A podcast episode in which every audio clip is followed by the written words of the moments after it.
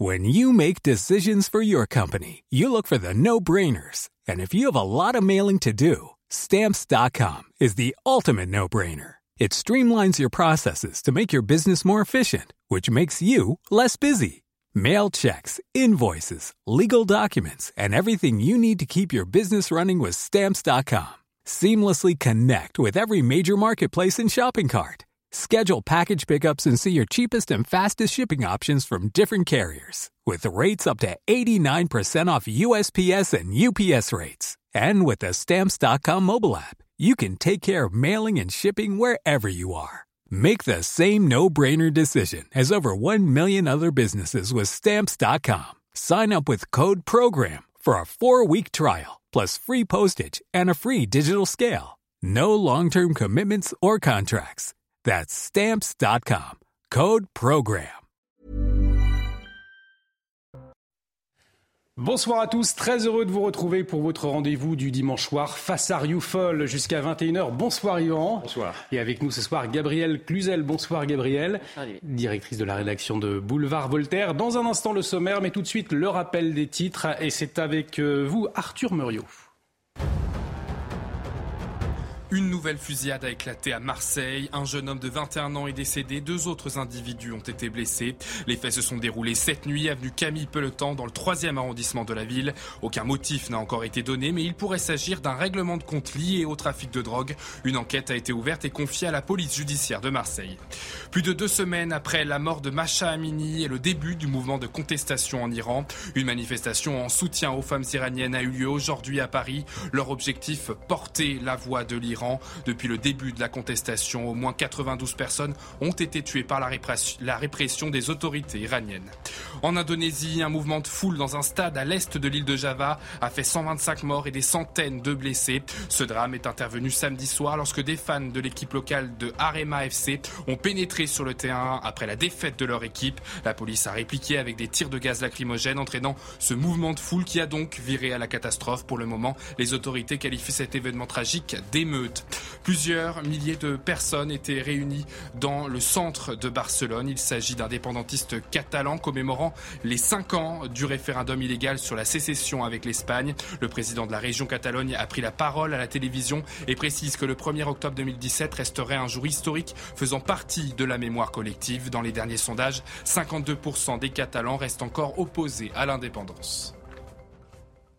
Face à Rioufol, au sommaire ce soir, une semaine après la victoire du bloc des droites aux législatives italiennes, les uns alertent sur le retour des néofascistes, les autres y voient un signe fort d'une défiance envers l'Union européenne. Alors assiste-t-on en Europe à un basculement populiste? L'analyse d'Ivan Rioufol à suivre. Avec la reconnaissance officielle par la Russie des territoires conquis de l'Ukraine, Vladimir Poutine a dressé dans son discours son pays contre l'Occident et la menace nucléaire plus que jamais dans les esprits. Tandis qu'Emmanuel Macron promet de nouvelles sanctions, alors allons-nous vers la guerre généralisée? On en parle dans un instant. Et puis l'invité d'Ivan Rioufol ce soir, Ferhat Menei, réfugié politique né en Algérie président du gouvernement provisoire kabyle.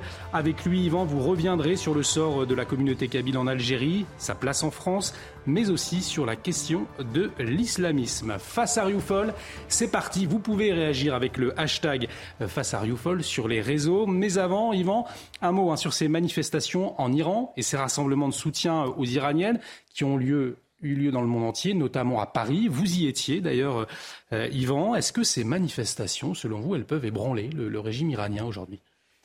Euh, on pourrait bien entendu l'espérer. Constatons déjà que depuis le 16 septembre, c'est-à-dire depuis le jour où Macha Amiri a été tuée parce qu'elle euh, faisait voir une partie de ses cheveux, le mouvement ne s'est pas essoufflé, mais au contraire, le mouvement, le mouvement en Iran en tout cas, euh, c'est propagé dans d'autres dans d'autres villes et même des petites villes et même auprès de la classe moyenne. Et vous avez même aujourd'hui, vous avez vu les, les hommes qui viennent rejoindre euh, ces femmes très courageuses. Vous avez eu des joueurs de football qui ont également euh, fait savoir qu'ils étaient solidaires de cette cause féministe-là, authentiquement féministe. Et donc, notre admiration doit être immense, naturellement, pour le courage de ces femmes-là qui prennent le risque et qui parfois meurent précisément pour montrer qu'elles ne veulent pas de ce voile qui les a servi, de ce, de ce symbole politique que, veut imposer le régime des Mollahs, car on a bien compris que si ce, voile était ôté, ce régime des Mollahs ne verrait plus tel, se, serait fragilisé dans ses fondamentaux même. Donc cela donne quand même une idée de ce que représente le voile.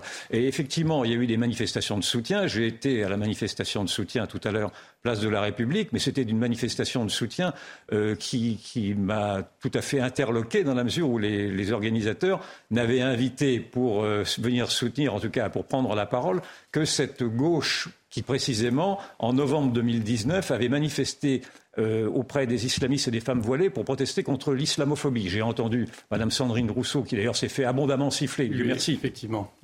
apporter son soutien tout à fait incongru au combat de ces femmes-là. J'ai entendu euh, Olivier Faure, le président, le secrétaire général du Parti socialiste, qui également était dans cette manif de la honte de novembre 2019, apporter son soutien également avec une totale indécence à ces femmes-là. J'ai entendu Mme Rossignol, j'ai entendu Mme Manon Aubry, j'ai entendu un message de Mme Hidalgo. Et donc, euh, naturellement, il est tout à fait odieux de voir que cette gauche tartuffe se, se précipite pour essayer de récupérer ce mouvement extraordinaire qui est celui d'une libération des femmes.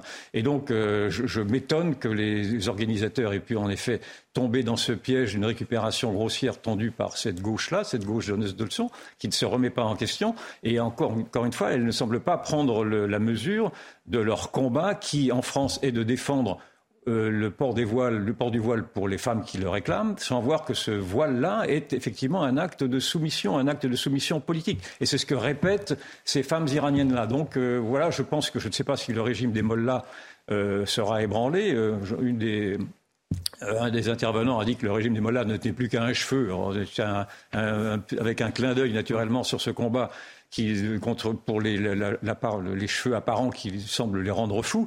Euh, mais je crains malheureusement que ce régime-là, qui a déjà résisté à des embargos depuis maintenant des années et des années, ne se soit installé par la terreur qu'il suscite, ne se soit installé dans la durée. Alors Gabriel Cluzel, c'est vrai qu'au début certains dénonçaient le silence finalement euh, des féministes de cette gauche. Aujourd'hui, Yvan parle d'une récupération politique.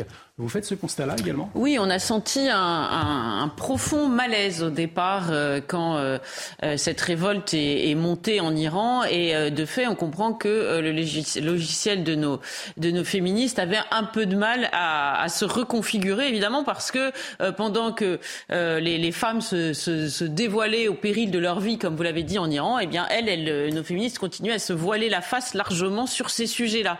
Et euh, donc.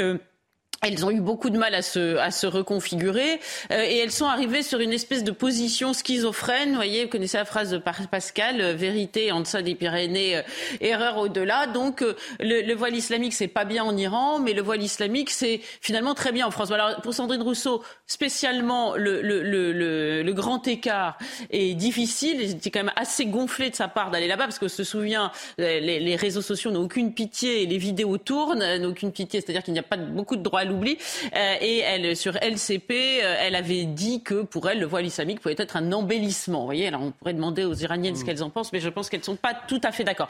Je rappelle par ailleurs que euh, dans un autre registre, Caroline de Haas et Alice Coffin, deux féministes ayant pignon sur rue chez nous, avaient signé la pétition pour le Burkini en mai, mai ce qu'il te plaît pour soutenir les femmes qui souhaitaient se baigner en Burkini. Et c'est vrai qu'il y a une vraie réflexion à avoir sur nos féministes qui ont complètement basculé. Euh, on se souvient que Benoît de Groult, vous savez, la féministe s'il en est, qui avait écrit un Si soit-elle dans les années 70, avait des mots très durs euh, à, l'endroit de l'islam et de la condition féminine dans les pays euh, où, régnait euh, la loi, de l'islam, la charia, et euh, eh bien nos féministes, elles, ont complètement viré, tout simplement parce que elles ont fait le choix euh, de, de, la lutte pour la diversité et que euh, la, la, la, femme est restée sur le bord du chemin, évidemment.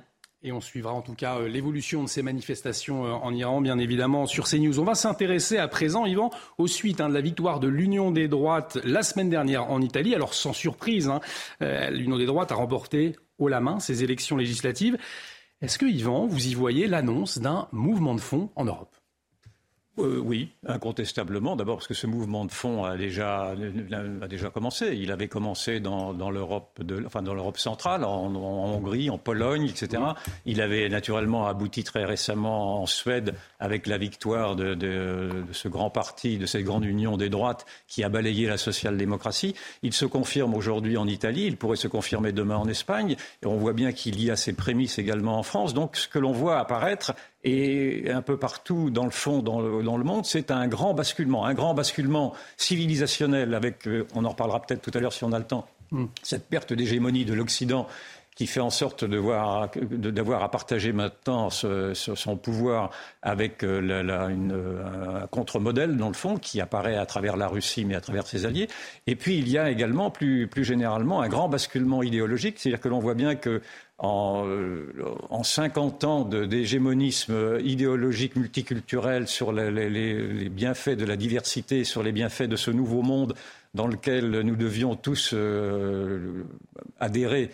Rappelez-vous de Nicolas Sarkozy en 2005. Euh, disait qu'il était impératif aujourd'hui d'avoir à accélérer la mutation vers le mondialisme et d'avoir à accélérer de gré ou de force notre propre métissage. Vous voyez bien que toutes ces idéologies-là tombent en, miettes auprès parce que précisément les, gens ne les partagent pas et ne les vivent pas tels que les idéologues les avaient voulu. Et donc il y a une, véritable révolution. J'ai déjà dit plusieurs fois ici que nous vivions une période révolutionnaire. Mm-hmm.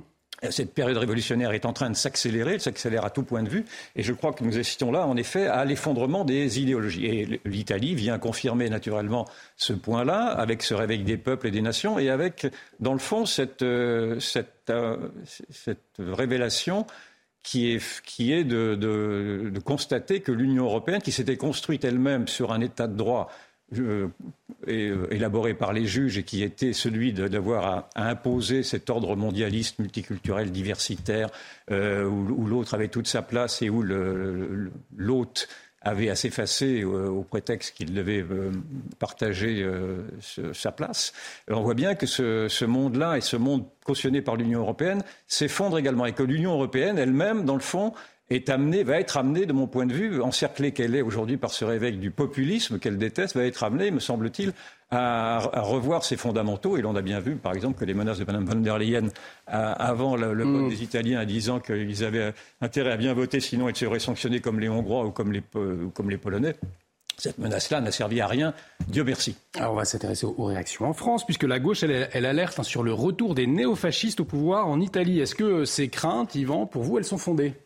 C'est toujours la même chose avec la gauche. J'ai entendu effectivement Madame Hidalgo dire qu'elle elle y voyait avec cette, cette, victoire de l'Union des droites italienne le retour euh, aux pires histoires de notre, enfin le, qu'a-t-elle dit, pardon, au retour aux heures sombres de notre histoire, pardon, enfin le, cliché habituel, en oubliant que le, Parti socialiste d'abord s'est allié encore récemment avec le Parti communiste, qui lui-même, malgré tout, dans son histoire, a pactisé avec, euh, avec le nazisme, en tout cas durant deux ans, que le, les, directeurs de l'humanité d'alors avaient fait une démarche auprès de l'occupant allemand pour pouvoir, euh, pour pouvoir faire paraître le journal, il n'avait pas réussi d'ailleurs, que l'extrême gauche qui s'offusque a également cautionné les pires, les pires dérives maoïstes ou polpotistes, etc. Donc on voit bien que euh, ce, ce, cette, euh, cette posture est une posture qui est destinée à faire taire naturellement et à décrédibiliser ce mouvement réactif qui apparaît un peu partout.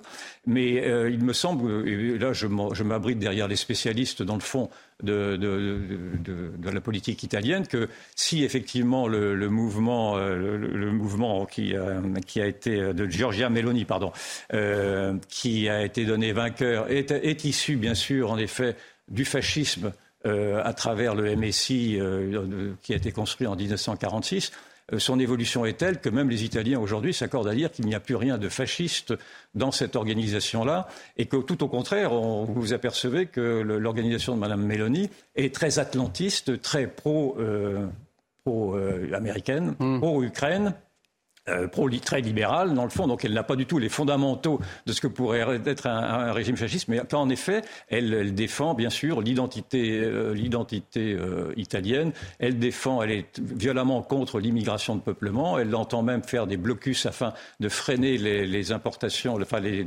les, invasions dans le fond euh, cautionnée par les, navires, les navires humanitaires. Donc, en effet, elle est conservatrice, elle est euh, conservatrice libérale, mais elle n'est en, en tout, cas, de mon point de vue et du point de vue de tous les spécialistes des mouvements extrêmes, elle n'est pas naturellement fasciste et l'Italie ne tombe pas dans le fascisme, bien sûr. Gabriel, vouloir ne pas voir ce qui se passe. On, entendait Yvan dire que c'est la gauche finalement qui produit ce mouvement conservateur, cette révolte des peuples.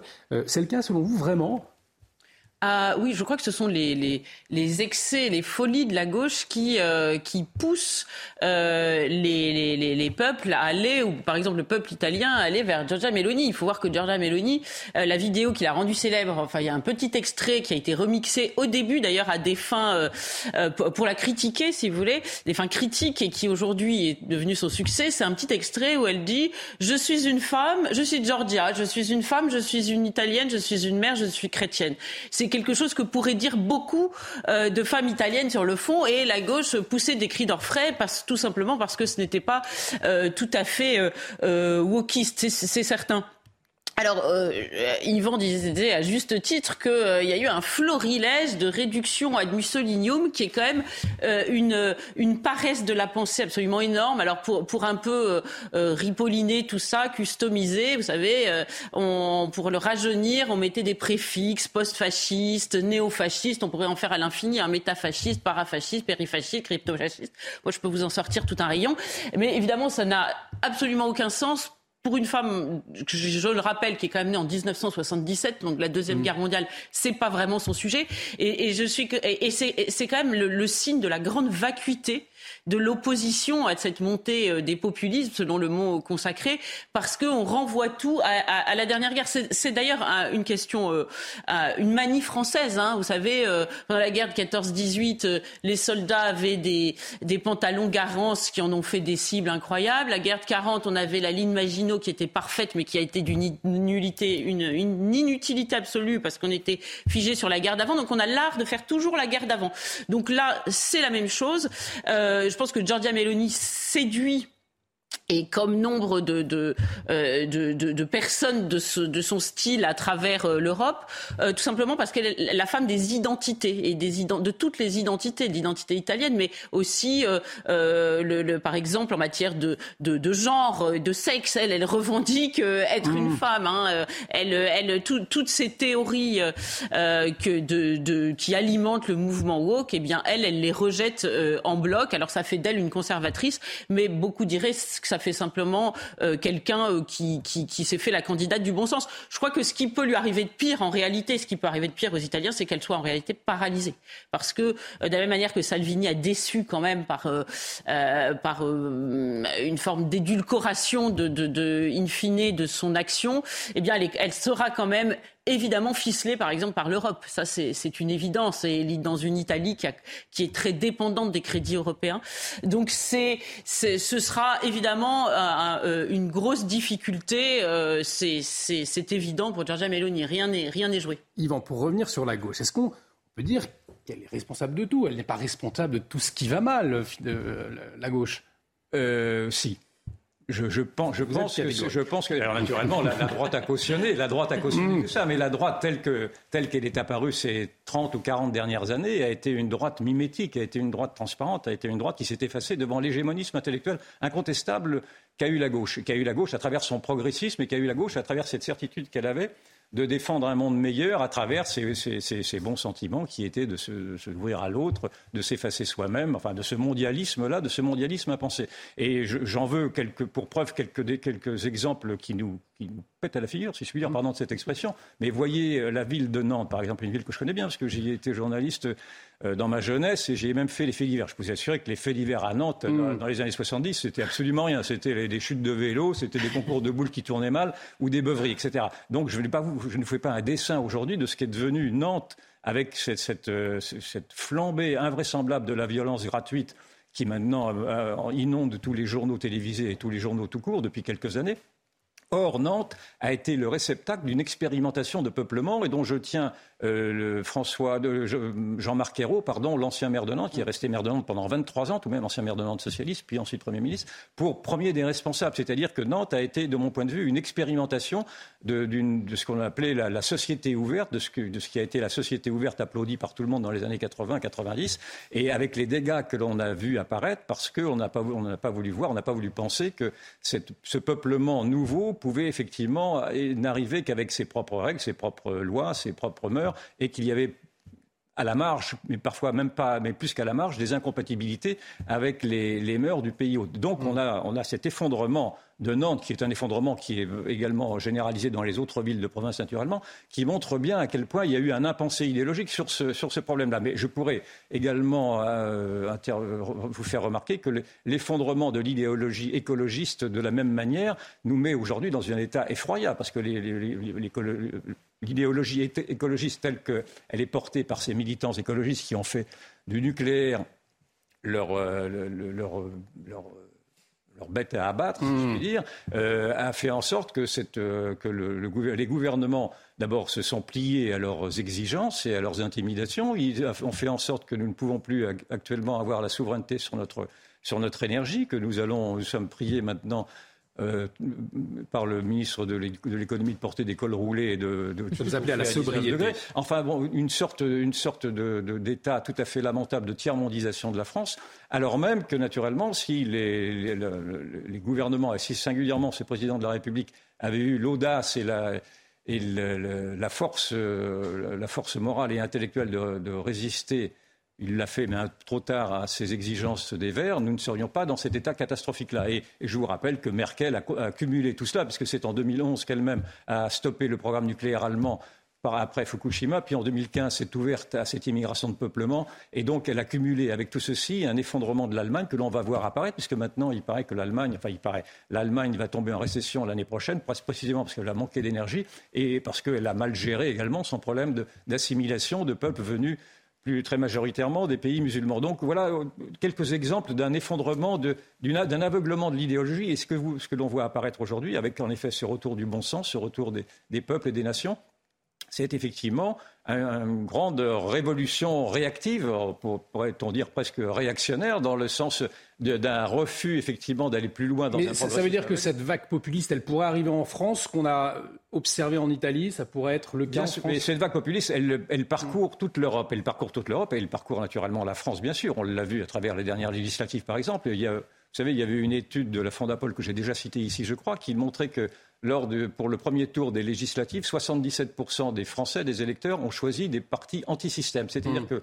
le grand dégagisme qui se voit un peu partout dans les élections européennes se voit également naturellement en France. Et, je fais le souhait, je fais le souhait effectivement que ce, populisme-là, qui n'est pour moi pas un, gros mot, c'est-à-dire c'est simplement l'irruption du peuple dans, son expression démocratique la plus pure, dans le fond, que ce populisme-là, qui a des comptes à demander, en effet, non pas aux élites en général, mais à ces élites qui se sont évertuées à, tromper le monde à travers leurs œillères et leur, euh, prêt-à-penser faux, que ces élites-là, en effet, euh, n'aient plus euh, et, à, laisser la place, en tout cas. Gabriel, cette vague populiste, elle peut accéder au pouvoir en France, selon vous? Euh, oui, bah, de fait, les, résultats des dernières élections présidentielles comme législatives, mais peut-être surtout législatives, parce que c'est un mode de scrutin qui n'était pas du tout favorable, par exemple, au Rassemblement national, et cependant, ils ont réussi à faire une incursion, euh, montre que, de fait, euh, la, France pourrait, et, déjà, a déjà un, ferment de, de, populisme. Alors, pourquoi l'exemple de Giorgia Meloni ou celui de la Suède donne des à certains. Par exemple, je pense à Nicolas Dupont-Aignan, hein, qui a appelé à l'union euh, euh, dans son université de rentrée entre LR, euh, Reconquête et, le RN. C'est parce qu'ils ont réussi à, faire une union qui est aujourd'hui interdite en France par ce magistère de gauche, ce magistère de gauche qui a été terrible. Vous avez raison de le dire. On pourrait euh, prendre un, par un tous les mots aujourd'hui, qui l'éducation, la justice, l'immigration, la drogue, et, se demander euh, euh, pour lequel de ces mots la gauche n'a pas de responsabilité. Très honnêtement. Hein. Alors la droite en a une aussi parce qu'elle a toujours couru derrière la gauche et surtout parce qu'elle acceptait ce magistère moral, c'est-à-dire qu'elle complexée, elle s'est laissée taper sur la tête à chaque fois qu'elle qu'elle tentait d'avoir un son dissident. je je, vois la ville de Grenoble, par exemple. Mm. Je me souviens, il y a dix ans, du discours de Nicolas Sarkozy, le, je crois qu'on appelle ça d'ailleurs le discours de Grenoble. À l'époque, il avait dit, mais vraiment, il faut faire quelque chose à Grenoble. C'est bon. Et dix ans après, on est toujours dans la même situation, hélas. Donc euh, oui, évidemment, tout, tout, tout peut arriver, tout cela peut arriver, mais euh, là encore, euh, euh, beaucoup de, de, de, Français, je le sens vraiment, on le, ce sentiment que bah, peut-être que c'est presque irréversible ce qui nous arrive. Il y a un grand sentiment de résignation et, et, et, et de d'aquabonisme, de, voyez, ou de, tout est foutouisme, si, mmh. si vous m'autorisez l'expression. Et, c'est sans doute euh, contre cela que euh, euh, va se heurter une opposition populiste en France. Et de fait, il y a quand même des choses qui se sont passées, une, une structure de l'Europe qui, qui rendent un retour en arrière ou, ou, ou une, une, une autre voie assez compliqué à, emprunter. Allez, on, marque une pause face à Rioufol, revient dans un instant et on parlera euh, de la situation en Ukraine et cette question, est-ce que nous allons vers la guerre généralisée? L'avis d'Ivan Rioufol dans un instant. À tout de suite sur CNews. De retour sur le plateau de Face à Rioufol, bienvenue si vous nous rejoignez. Dans un instant, on va s'intéresser euh, à la guerre en Ukraine, mais tout de suite, on fait un point sur les dernières actualités avec vous, Arthur Muriot. À la une de l'actualité, ces chiffres inquiétants concernant les trafics de drogue dans les villes moyennes de France. Une situation révélée par la directrice de l'Office anti-stupéfiants.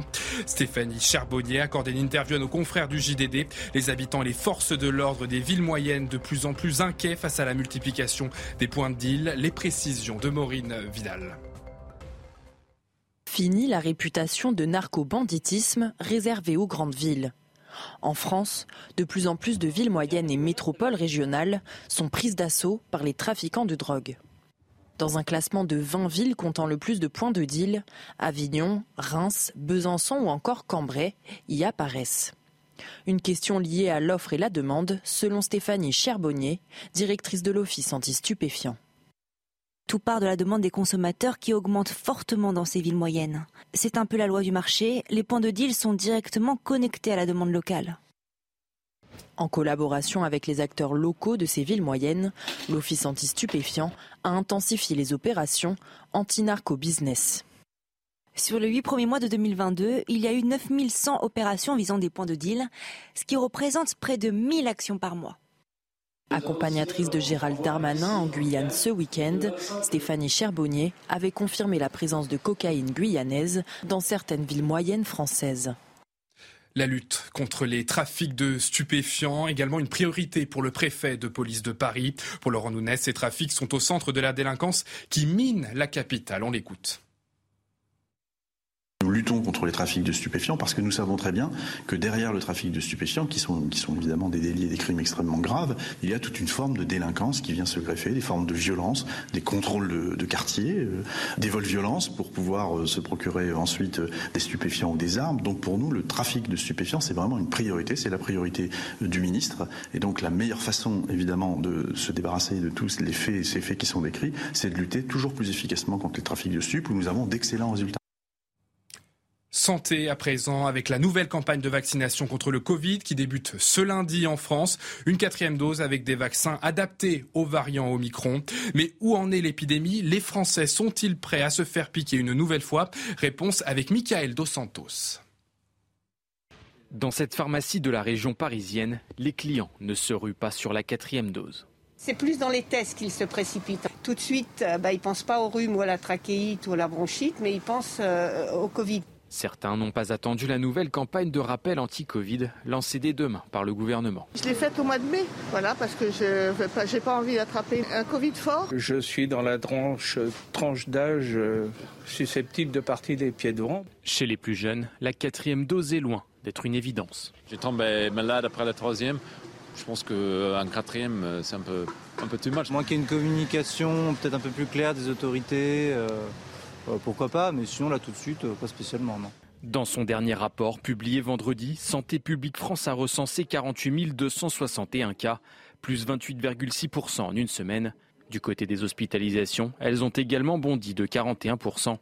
Une accélération de la transmission du virus due en grande partie aux non-vaccinés. Ce professeur d'infectiologie les met en garde. Le virus euh, actuel est tout aussi dangereux que le virus euh, initial. Donc ne pas être vacciné, c'est se mettre en danger. La nouvelle campagne de rappel avec des nouveaux vaccins adaptés à Omicron pourrait freiner la progression du Covid. La majorité des cas positifs concernent ce variant. Les Français n'ont pas le moral à en croire le premier baromètre CSA pour le JDD et c'est l'inflation qui pèse sur l'humeur des citoyens. Autre enseignement, les moins de 35 ans ont davantage le moral que les retraités, les cadres, plus que les catégories populaires. Les précisions avec Sandra Tchombo. Après une embellie en août, le moral des ménages est reparti à la baisse en septembre. Selon l'INSEE, la confiance des consommateurs recule de 3% par rapport au mois précédent, 79 contre 82.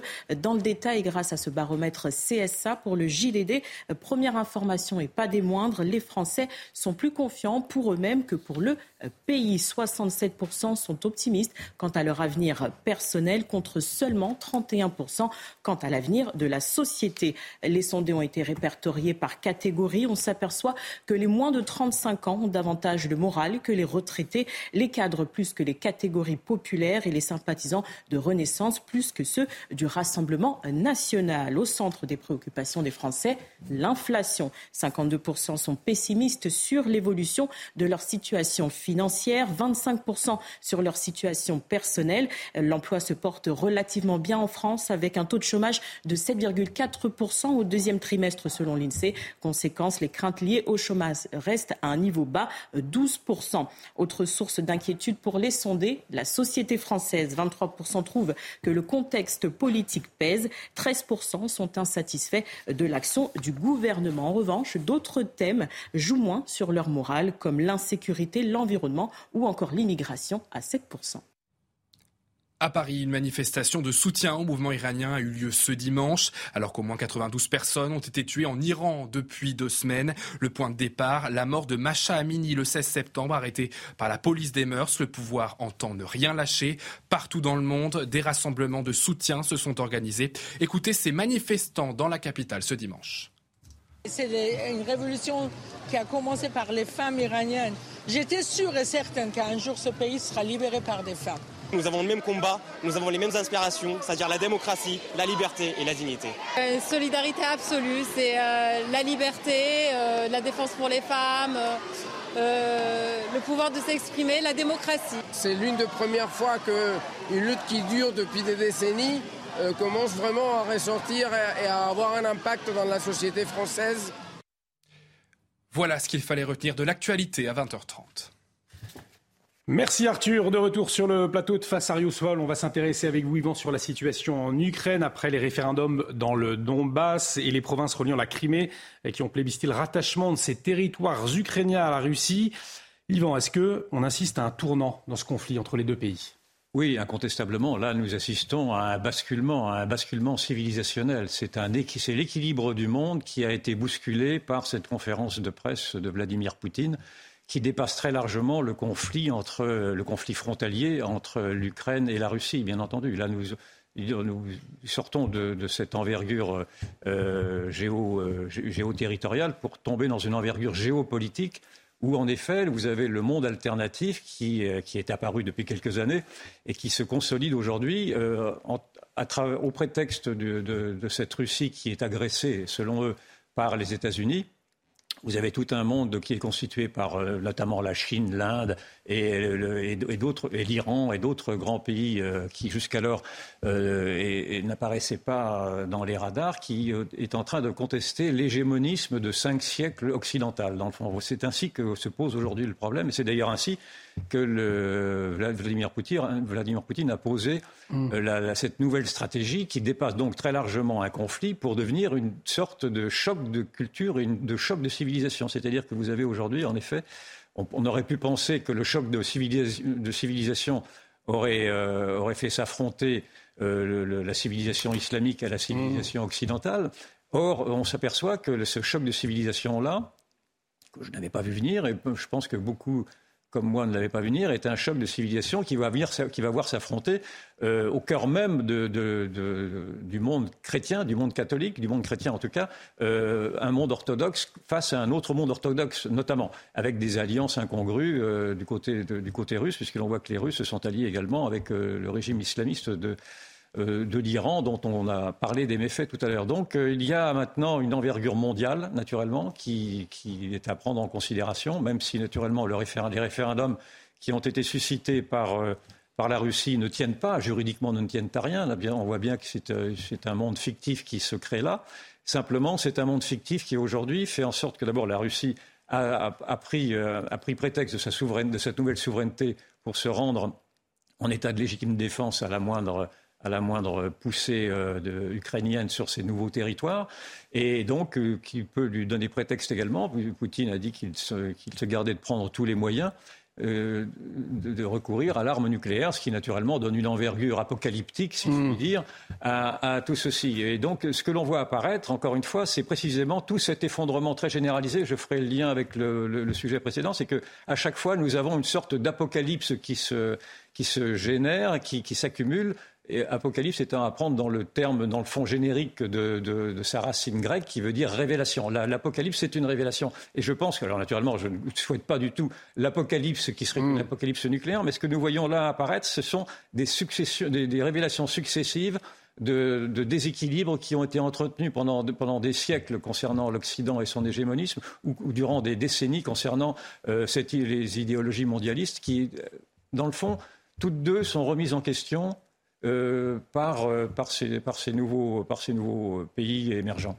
Vous parleriez, vous aussi, Gabriel, d'une guerre de civilisation, d'un choc de civilisation dans ce conflit qui oppose l'Ukraine à la Russie?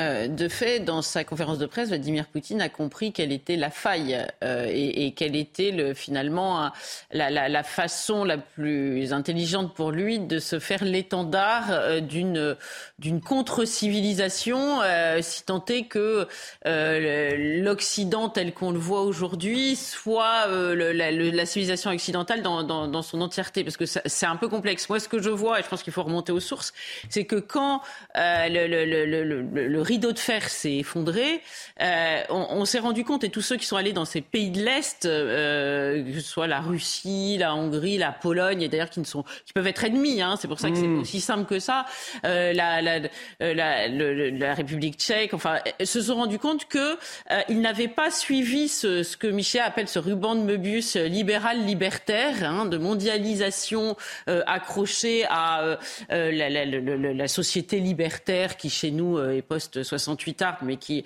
euh, se, se, a existé partout euh, dans les années 60 et, et, et qui a évolué euh, très capitaliste, qui a évolué à marche forcée et qui, et qui a, a estimé que ces valeurs étaient universelles et qu'elle devait les imposer. Quand il parle de colonialisme, il sait de quoi. Il, il, il utilise ce mot à bon escient pour, pour comment dire mettre du poil à gratter. En tout cas, parce que ce sont effectivement presque un, un réflexe colonialiste dans, de, que de dire bah, euh, nos, nos valeurs euh, elles sont universelles. Si vous n'adoptez pas nos valeurs, vous, vous, euh, vous n'êtes pas bien. C'est-à-dire que nous sommes l'alpha et l'oméga de, de, de, la vertu. Donc ça, il a exploité cela. Et, et c'est vrai que ça, ça, ça, ça, ça gratouille, si j'ose dire, au, aussi bien euh, chez les conservateurs euh, euh, populistes tels que nous les connaissons, mmh. nous, en Europe, que chez les islamistes dans les pays africains qui n'ont pas envie de se laisser imposer cette société mondialisée, libertaire, va telle que nous l'avons euh, l'Occident avec en tête de proue les États-Unis. Donc là, il joue sa partition, euh, mais ce n'est pas encore une fois aussi simple que cela, puisqu'un pays comme la Pologne est très conservateur sur le plan des mœurs euh, et pourtant très mmh. opposé à la Russie euh, euh, pour d'autres raisons euh, historiques et parce qu'ils ont toujours eu très peur de, de, de la Russie. Donc la, la partition n'est pas n'est pas aussi simple que celle-là. Mais moi, le point que je ne vois jamais soulevé, alors j'en profite puisqu'on parle de l'Ukraine et de la Russie, et cela m'étonne qu'on n'en tire aucune leçon, c'est que dans cette lutte effrénée de Vladimir Poutine pour démontrer que le, le, cette partie, notamment le Donbass, est russe et que n'est pas ukrainien, et, euh, et, et, et, il agrège un certain nombre d'experts de, de, qui disent bah oui c'est plutôt russe parce que ça a été peuplé de nombreux Russes et puis ils parlent russe, mmh. des populations russophones. Eh bien, on ne tire pas de leçons. C'est-à-dire qu'on on, on, ne, on ne transporte pas sans euh, effet potentiel euh, des, des, populations avec leur euh, socle culturel, avec leur langue aussi. Hein. Vous savez, Albert Camus disait la langue c'est ma patrie, euh, la langue française c'est ma patrie, euh, dans un territoire sans que ça change considérablement ce territoire et ça expose à des luttes. Je rappelle que le Donbass, eh bien, ça a été, ça a été par deux fois euh, colonisé, enfin au sens, euh, en tout cas, euh, investi sur le plan démographique par les Russes, et qu'à un moment, dans les années 50, on a interdit de parler ukrainien là-bas, on parlait russe. Eh bien, quand vous avez des territoires, je, je fais une comparaison avec l'Europe, les vagues migratoires poseront des problèmes à terme euh, d'appartenance culturelle. Peut-être que certains territoires, hein, bah, à partir d'un moment où il y aura une masse démographique critique, se diront mais est-ce que nous sommes réellement français? Je pense qu'il faut tirer les leçons du présent pour le futur. Alors pour revenir sur cette guerre euh, en Ukraine, Yvan, est-ce que ce serait une erreur de penser que les pays ne se bousculent pas pour soutenir la Russie?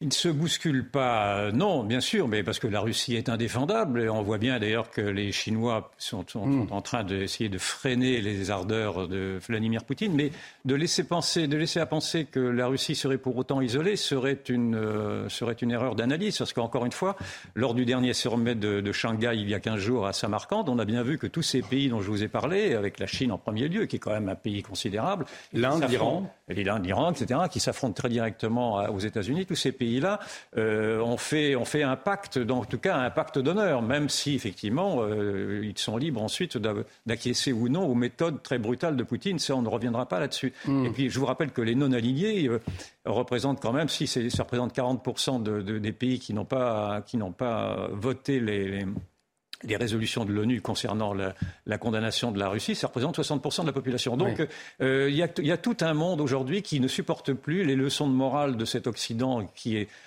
qualifié d'hypocrite. Et en effet, d'ailleurs, on peut se demander si cette euh, accusation n'est pas parfois valable, puisque l'on a bien vu que l'Union européenne, afin de pallier le manque de, gaz et de pétrole euh, du, qui, provenait de, de, Russie, va aller le chercher en Azerbaïdjan, qui lui-même est un pays qui est en train d'agresser un, pays chrétien qui est celui de l'Arménie. Donc il y, a bien, il y a bien des incongruités, il y a bien en effet des hypocrisies. Je ne veux pas alimenter ce procès-là, parce que c'est un procès très désagréable pour nous, puisque c'est le procès de, de, ce que nous sommes devenus également, de l'Occident. Et, et, et, en même temps, c'est un procès que l'Occident s'est déjà fait lui-même. C'est-à-dire que l'Occident est assez grand pour voir quelles sont les faiblesses de, de, ses propres, de ses propres dérives. Et nous sommes les premiers ici à, le, à en parler très régulièrement quand on, quand on parle des dérives woke ou, quand on parle des dérives multiculturelles ou du genre, etc. Et d'ailleurs, euh, Vladimir Poutine, habilement, s'en est moqué aussi en disant qu'on marchait sur la tête, grosso modo.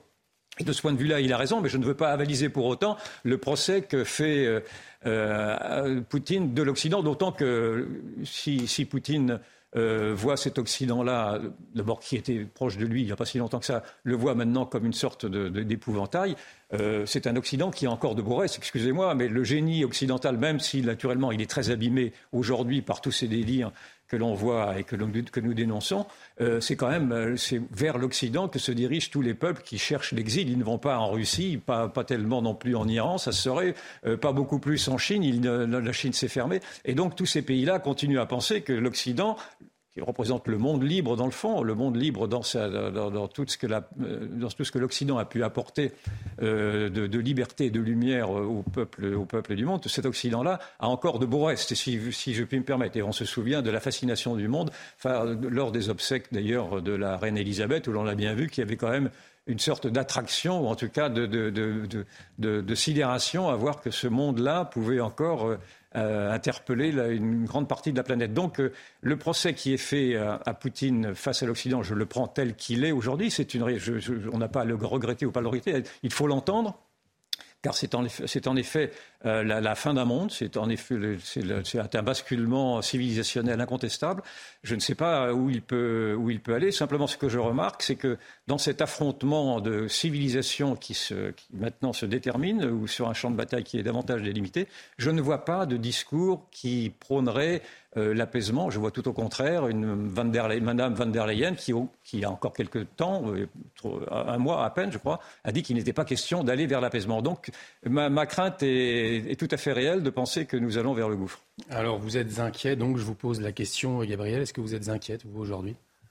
Oui, je pense qu'il y a lieu de s'inquiéter. De fait, c'est évident parce que euh, on ne brandit pas euh, l'arme nucléaire euh, impunément. Et l'arme nucléaire, par définition, c'est une arme qui est faite pour pas être utilisée, en principe. Elle est là pour être, pour être dissuasive. Donc évidemment, ça fait peur. C'est, c'est vrai que ça peut aussi attrister profondément. Hein. C'est, vous, vous parliez de deux mondes chrétiens qui s'affrontaient. Je, crois que le pape est tout à fait démuni face à ces... Et, il essaie... Il a supplié Vladimir Poutine ce matin, d'ailleurs. Parce que c'est c'est assez euh, euh, terrible de voir ces, ces, ces deux mondes s'affronter. Et c'est vrai que euh, on, la guerre est partout et le, la, la, paix est nulle part, de toute évidence. Et on ne sait plus qui aujourd'hui pourrait réussir à, à, à, faire marche arrière. Moi, je suis un petit peu inquiète aussi. Je le dis, on en parle peu ou que de façon anecdotique pour en rire.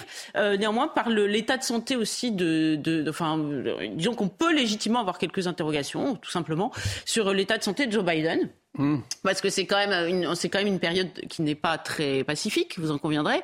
Donc ça serait intéressant de savoir si c'est vraiment lui qui a été élu, qui, qui, est en pleine possession de ses moyens et euh, pour diriger cette guerre, ou si euh, ce, sont d'autres. Mais je crois que légitimement, compte tenu des circonstances, ce serait euh, intéressant de, de, de, le savoir. Évidemment, nous avons Vladimir Poutine, dont nous ne savons pas jusqu'où il ira. Moi, Vladimir Poutine, ça peut être aussi la guerre de trop pour lui. Il, il fait un peu penser à Bonaparte, vous savez.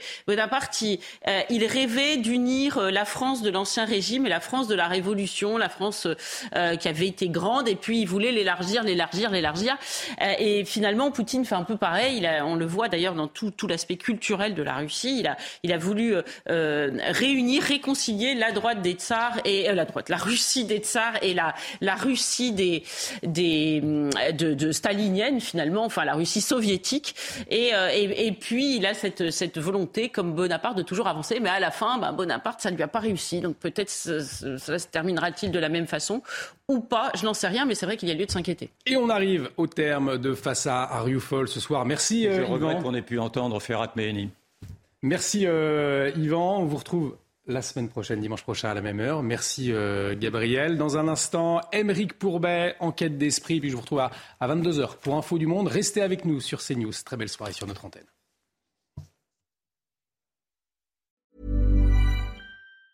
Treat mom to healthy, glowing skin with Osea's limited edition skincare sets. Osea has been making clean, seaweed infused products for nearly 30 years. Their Golden Glow body set includes three clinically proven bestsellers for smooth, glowing skin, while the Glow and Go facial set provides spa level results at home. Both sets come in giftable boxes with savings up to $48 and free shipping for a limited time. For 10% off your first order site wide, go to OSEAMalibu.com and use code MOM.